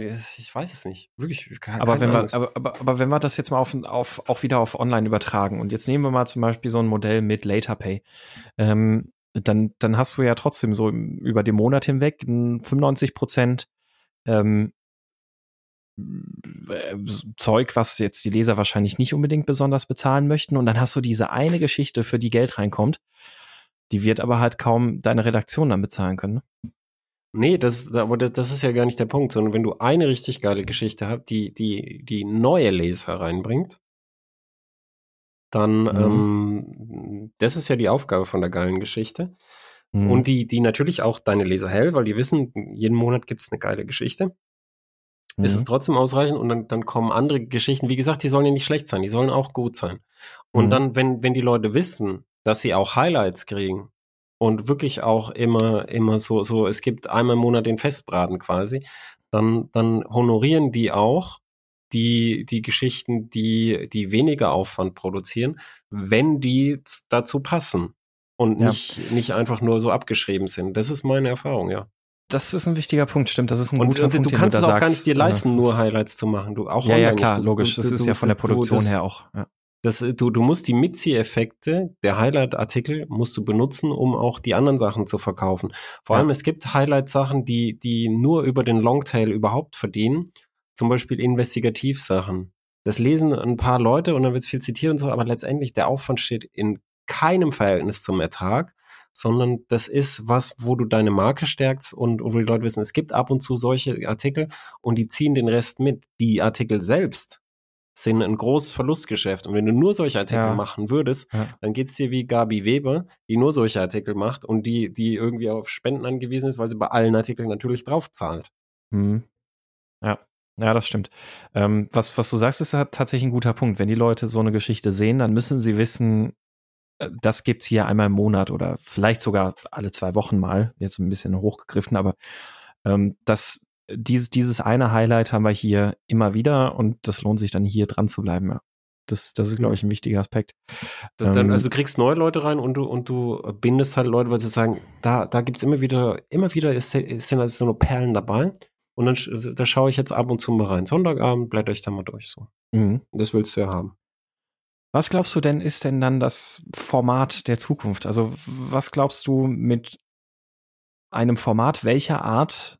Also, wenn, wenn du, wenn man, wenn man dir jetzt Geld in die Hand drücken würde und sagen würde, Herr Gleich, bauen Sie uns doch mal bitte jetzt ein, ein äh, Format auf, so wie Sie glauben, wie das erfolgreich sein wird. Und das finanzieren wir dann jetzt einfach mal zwei Jahre durch. Wie würde das aussehen? Was würdest du da machen? Dann würde ich tatsächlich ähm, gucken, dass ich, ähm, dass ich ähm, mir einen Fokus suche. Also jetzt ein möglicher Fokus ist zum Beispiel, dass man wirklich mal die, die Leute, die sich in ihrem ganzen Leben nur gebrauchte Autos kaufen und die möglichst lang am, am Laufen halten, aber trotzdem autoaffin sind, die sich, weißt du, so, so einen schönen Sechszylinder kaufen und wenn der älter ist oder gucken, dass sie einen alten Siebener herrichten und so und den ein bisschen fahren, so, dass, dass man, dass man die und dann, dann macht man ganz viel, ähm, ganz viel Service. Dann macht man so gute Rostbehandlung, die du selber machen kannst. Dann machst du, dann, weißt du, so, so ganz bodennah und Service. Das könnte ich mir vorstellen, weil es gibt so YouTube-Formate, die das machen und die äh, funktionieren tatsächlich recht gut. Mhm. Und da bietet sich dann auch Video als Medium an. Also wie gesagt, Medien, das Medium, wo das transportiert wird, ist sekundär. Und das, das andere ist, ist dann zum Beispiel was, ähm, wo jetzt schrittweise der, der Autokanal bei Heise hingeht, ist, ist eine Kompetenz aufzubauen für, ähm, für Nicht-Verbrennerantriebe. Das heißt Plug-in-Hybriden, äh, batterieelektrische Fahrzeuge, äh, Wasserstoffantriebe und, äh, und dann Gesetzgebung, was sie dann macht und warum jetzt plötzlich die Leute wieder die Brennstoffzelle ausgraben für Lkw und so. Und ähm, dann, dann hast du da die, so, so eine Avantgarde, die, die halt sagt, ah ja, wie, so jetzt andere Antriebe könnte man und so. Da gibt's ja so, so Leute, die das machen. Das ist jetzt eine kleine Zielgruppe, auf die könnte man auch was machen. Und es gibt Hefte, die Geld verdienen, die diese Zielgruppe bedienen. Mhm. Ähm, also es, ich würde, ich, ich würde gar nicht äh, sagen, es gibt keine Themenbereiche und keine Nischen, in denen man sowas machen könnte, sondern ich würde sagen, das Wichtige ist, so wie du sagst, dass man wirklich zwei Jahre lang den Mut hat, zu versuchen, zwei Jahre lang wirklich, ähm, wirklich das zu machen, eine Mischung aus, aus Perlen und dazwischen so, so, so Sachen, die, die dazu passen und die nicht nur aufmerksamkeitsgetrieben sind, sondern wirklich in dieser Nische versuchen, wirklich Leser abzuholen und nicht versuchen, irgendwie mit, mit Bild.de mitzuspielen, weil da gerade wieder irgendwie die nächste Sau gepeitscht wird. Mhm. Und ich, das ist, ist glaube ich, schwierig. Und da, da möchte ich, äh, bevor ich es vergesse, mhm. da möchte ich sagen, es, das kann nämlich auch scheitern, weil äh, unser gemeinsamer Bekannter, der Herr Habecker, mhm. der hat ja, äh, der hat ja ein Jahr, glaube ich, genau, konnte ja. er ähm, Videos produzieren und hat das versucht und hat es wirklich auch mit, mit Kameramann und jemand, der schneidet und hat es, hat es wirklich mit viel Aufwand gemacht und es hat halt nicht geklappt. Und mhm. da muss man halt auch einfach sagen, ein Versuch kann immer auch in die Hose gehen. Mhm, es gibt richtig, nichts. ja, ich habe auch nicht, ja. ich habe auch nicht irgendwie jetzt, jetzt die, die Garantie für jemanden, dass es funktioniert. Ich kann nur den Leuten sagen, die was ausprobieren wollen, ähm, wenn du wirklich was ausprobieren willst, dann, dann, dann probier mal das aus, was halt die Leute nicht ausprobieren, dann hast du tatsächlich eine höhere Chance. Wenn du das machst, was alle machen, nämlich äh, jeden, jede Sau mitpeitschen und dann hoffen, dass du von immer kleiner werdenden Werbegeldern dein Zeug trägst, das ist ein Geschäft, wo du jetzt schon weißt, dass es immer schwieriger wird. Wieso sich da überhaupt hinstellen? Das ist das, was der Engländer einen Red Ocean nennt. Ja, ja, das, das Problem ist ja vor allem auch, du siehst halt, also wenn, wenn du einfach das machst, was alle machen, weil sie alle anderen vermeintlich damit erfolgreich sind, hast du ja auch genau dieses Risiko, dass du, du siehst halt nur diese paar Akteure auf dem Markt, die damit irgendwie erfolgreich sind, aber du siehst halt nicht die Tausenden, die damit nicht erfolgreich waren und daran gescheitert sind und sowas alles. Ähm, und ich glaube, ein Aspekt von dem, was du gesagt hast, ist halt eben vor allem dieses Thema Special Interest, so sich eine Nische suchen. So habe ich es bei meinem Blog seinerzeit auch gemacht. Ich hatte halt meine Nische Fahrdynamik und sonst was alles und das hat halt sehr gut funktioniert. Ich hatte nicht die absoluten Leserzahlen wie andere große Blogs oder Magazine oder sonst was. Ähm, aber ich hatte halt gute Leserzahlen in einer spezifischen Nische, womit eben auch wiederum das Interesse ja dann zum Beispiel auch für Werbekunden oder sonst was entsprechend hoch ist, weil du halt eine sehr passende Zielgruppe anbieten kannst, eine sehr passende Zielgruppenansprache. Ähm, ja. was, was bei so einem Magazin sicherlich auch interessant ist. Ähm, hm. Auf der anderen Seite dann vielleicht noch, also es gibt solche Formate wie 1000 PS, die die Videos von Motorrädern veröffentlichen, die alle so ja, semi-aufwendig produziert sind, ähm, die die ja, aber 1000, so 1000 PS, das, das, hatten, das hatten wir, glaube ich, schon mal. Genau, also ja. der 1000 PS ist ähm, vor allem die Videos, aber auch die Artikel, die ähm, nennen unten keinen Preis, sondern die leiten dich weiter auf eine Seite auf bei dem Händler und so, genau, leiten dich ja. auf, auf ein echtes Motorrad, das echt jemand anbietet. Ja. Und dann zu einem echten Preis, du kannst es dann wirklich kaufen. Und wenn du das dann wirklich kaufst und von einem Artikel hingekommen ist, dann kriegt 1000 PS eine Vermittlungsprovision. Und ähm, nach dem, was der Nils ganz offen so erzählt, ist das auch das Haupt, äh, die Haupteinkommensquelle mhm, von genau, 1000 ja. PS. Und das ist halt wie mit diesen, ähm, wie mit diesen Versandmatratzen in den USA. Das ist halt, ähm, du bist damit halt noch enger gebunden an, an, dass du das halt dass du es halt geil schreiben musst als sonst. Weil wenn du sagst, was, das ist so, so mittel, so mäßig spannend, dann weißt du genau, dass da natürlich keiner da draufklickt und von diesem Artikel aus das kauft. Der liest vielleicht einen anderen Artikel und kauft dann vielleicht beim Händler, wenn er sie mal fährt, weil er sie doch ganz nett findet. Mhm. Aber er klickt nicht in deinem Artikel. Und wenn er sie dann kauft, ohne dass du vermittelt hast, dann kriegst du ja auch keine Provision. Richtig. Und deshalb findest du, also ich kann mich noch erinnern, bei der, bei der Triumph Street Twin, alle haben geschrieben und Triumph hat sich fürchterlich da gewunden und aufgeregt. Alle haben geschrieben, oh, was für eine Luftbombe, weil der geht halt oben raus der Luft und dann hat sie nur 60 PS irgendwie und das fanden alle ein bisschen schwach. Also man kann mit der toll cruisen und so, die hat so einen Drehmomentmotor, aber oben raus haben sich viele Leute halt gewünscht mehr. Und dann 1000 PS hat, hat dann direkt nach Triumphs Mund geschrieben. Natürlich hat es Triumph sehr gut gefallen. Ja, die, die anderen haben alle den Motor nicht verstanden und das ist dieser geile Motor und der Drehmoment verlauft nicht. Die anderen haben den Motor schon verstanden, die mochten ihn nur nicht. Mhm. Und, äh, und dann, dann halt so, so versucht, die Vorteile des Motorrads rauszuarbeiten. Aber du kannst dir die Vorteile rausarbeiten und sagen, man kann super schön cruisen mit dem Motor und oben geht ihm halt die Luft aus. Mhm. Dann, kann, dann hast du es für beide gemacht. Richtig. Vorteile ja. und Nachteile. Und dann kann sich jeder das überlegen. Aber dann, dann hast du halt eine geringere Conversion Rate. Ja. Aber dann gibt's ja auf der anderen Seite auch die ganze Zeit solche Special Interest Magazine, die da irgendwie neu rauskommen. Da gibt's irgendwie das, äh, irgend so ein, so ein E-Mobility Magazin irgendwo aus, ich glaube aus der Motorpresse. Es gibt so Camper Magazine. Es gibt, ähm, was weiß ich, was für, für Magazine. Die meisten davon sind aber auch alle irgendwie nur so ein paar Monate auf dem Markt. Genau. Dieses, ich weiß gar nicht, weißt du noch, wie das heißt, das von der Motorpresse? Nee, weiß ich auch nicht mehr. Keine Ahnung. Es war, es also war irgendwie ich, so ein, so ein pseudo-fancy Name irgendwie.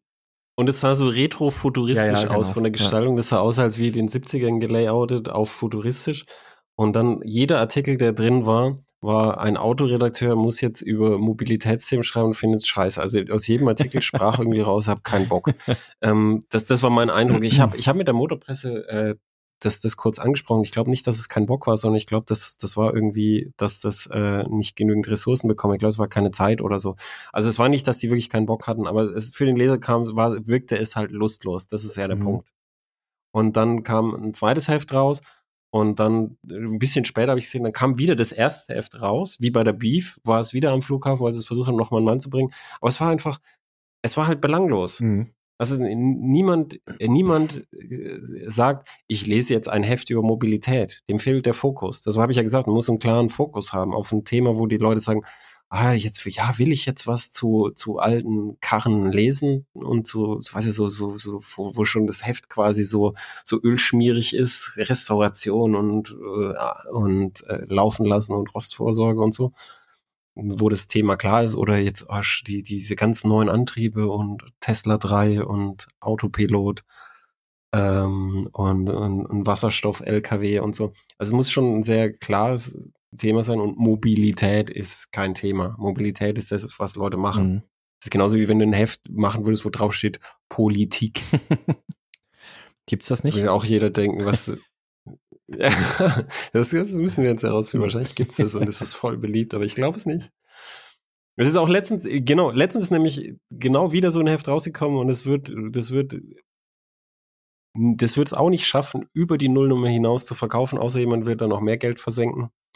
Das heißt irgendwie nachhaltig oder so. Auf jeden Fall geht es um das Heft für Nachhaltigkeit. Mhm. Ich sehe, das, das ist doch das langweiligste Thema. Erstens das langweiligste Thema überhaupt und zweitens, da fehlt doch der Fokus. Mhm. Also, weißt du, es interessiert mich doch nicht, Nachhaltigkeit interessiert mich doch nicht an sich.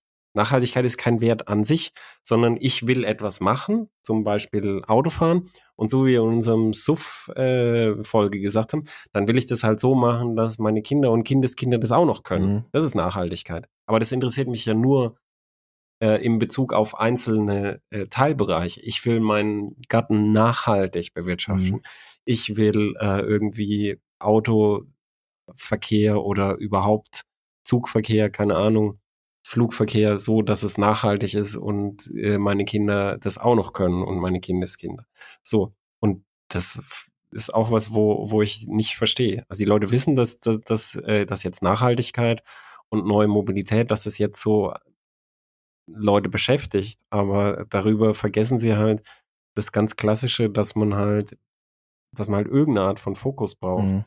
Ich habe ja, ich habe ja am Anfang, als ich, als ich, als ich angefangen habe, meine Website zu betreiben als Visitenkarte, ich habe eine Website, die ich als Visitenkarte so betreibe, da gibt es keine Werbung drauf. Ähm, und ich habe am Anfang jeden Artikel, den ich geschrieben habe, wenn die, ähm, wenn die Rechte ausgelaufen sind, also häufig habe ich, also für, für Viele haben, wenn es nicht Fachmagazine sind, die kaufen nur das Erstveröffentlichungsrecht, weil es billiger ist. Und dann waren die halt später bei mir und dann waren also ganz viele verschiedene wilde Technikthemen, die ich halt am Samstag für die Technikseite der Welt gemacht habe. Und dann war hier mal eine, die 10.000 Jahre laufende Uhr und dann hier ein Raketenantrieb und dann war ein Motorrad und das hatte halt überhaupt keinen Fokus und das hat überhaupt nicht funktioniert. Und dann habe ich das halt den Lesern zuliebe ein bisschen mehr auf Motoren und Mobilität da, dahin getrimmt, mhm. damit es halt irgendwie, weißt du, damit es irgendwie klar ist, wenn ich das lese, kriege ich das. Mhm. Ja. Aber das ist nur ein, ein Teilbereich. Jetzt haben wir schon wieder so lange geredet, verdammt. Ja, ich habe eine abschließende Frage noch, wenn man, oder eine anschließende Überlegung dann irgendwie noch. Also wenn man jetzt, wenn wir jetzt sagen, also ich meine, das Auflagen, äh, ich wollte gerade sagen Wachstum, aber es ist ja genau das Gegenteil. äh, der Auflagenschwund entwickelt sich ja weiterhin relativ drastisch. Jetzt sagen wir mal, übertrieben gesprochen, in fünf, sechs Jahren fliegen die meisten größeren Magazine vom, ähm, vom, vom Markt. Also wahrscheinlich wird es noch ein bisschen länger dauern, aber sagen wir jetzt einfach mal, es wäre so, dass in fünf Jahren irgendwie die allerwenigsten Magazine jetzt im Automotive-Bereich oder sowas noch irgendwie überhaupt leben.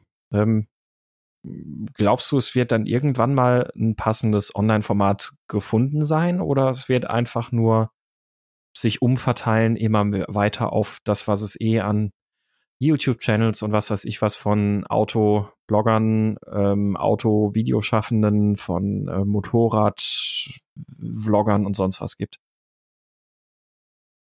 Also ich glaube, es gibt äh, einen Markt für Text und Bild als, als cool gemachtes Online-Magazin. Aber wie gesagt, für mich ist das Medium völlig sekundär. Wenn du coole Magazinthemen als Videoformat machen kannst, das ist ja ein bisschen aufwendiger, mhm. ähm, dann, dann ist es für mich genauso cool, als wenn das Text und Bild ist. Und das ist halt zum Rezipieren halt ein bisschen anders. Also Video muss ich halt linear anschauen. Text kann ich halt, äh, kann ich halt ein bisschen besser springen und ich kann querlesen und schnell lesen und so. Aber letztendlich ist das für mich das, äh, das Gleiche. Und ich glaube ja, dass es sowas geben kann. Und auf die Kehrseite der Medaille ist, die ganze Presse nimmt sich viel zu wichtig, vierte Gewalt und so weiter. Aber weißt du, auf dem Niveau, auf dem das jetzt gerade passiert, da ist doch nichts mit vierte Gewalt. Also gibt es mhm, vielleicht richtig, den ja. Guardian, der noch irgendwie da was macht. Und das ist so wie bei Fiat. Jetzt, jetzt irgendwie, ich habe vor langer Zeit geschrieben, eine Welt ohne Fiat ist auch okay. Und eine Welt ohne Autozeitschriften und ohne Motorzeitschriften ist auch okay. Da, da wird wirklich niemand das vermissen. Das, mhm. das ist jetzt, es hört sich jetzt hart an und traurig, es ist aber so. Und ähm, genau deshalb, weil es halt niemand vermisst. Es, es, wird, es wird auch niemand vermissen, wenn es kein Game of Thrones gegeben hätte. Es hätte es nicht gegeben, dann könnte es niemand vermissen. Mhm. Aber es war doch schön, dass es das gegeben hat. Und genauso sollte man es halt auch betrachten, dass man wirklich was macht, was, was halt, wo man sagt, wo, wo man der Welt etwas Schönheit hinzufügt quasi und es ein bisschen mit einem anderen Anspruch sieht als, als Hamsterrad. Dann und halten wir das doch aber, dann wäre das doch ein wunderschöner Schlusssatz, oder? Weil den können wir anlehnen an den schönen Satz, den Colin Chapman gesagt hat von Lotus. Add more lightness. Also sagen wir einfach mal add more beauty. Add more beauty. Zum Content. Ja, ich, ich wollte, ich, ich wollte, ich wollte auf einem deprimierenden Punkt enden. Ach. Aber ich kann ihn jetzt aufhören, wie du möchtest. Ich Nein, den, den Punkt, den möchte ich jetzt schon noch wissen. Wir können ja dann noch äh, überlegen. Ja, ja, okay, wer, wer gackert, muss auch legen. genau. Fair enough. Okay. Ähm, du kennst unsere Freunde von Mototalk. Mhm. Wer sie nicht kennt, das war eine kleine Redaktion, die haben sie angeflanscht an das Mototalk Forum und die haben dann Berichterstattung zu Autos gemacht und das, wie ich finde, gar nicht mal so schlecht. Also sie mhm. haben es so bodenständig gemacht und ich fand, die haben das sympathisch gemacht. Und wichtiger noch, die haben im Plus Geld verdient. So, diese kleine Redaktion wurde kürzlich aufgelöst, obwohl sie im Plus Geld verdient hat. Nicht viel, aber ein bisschen.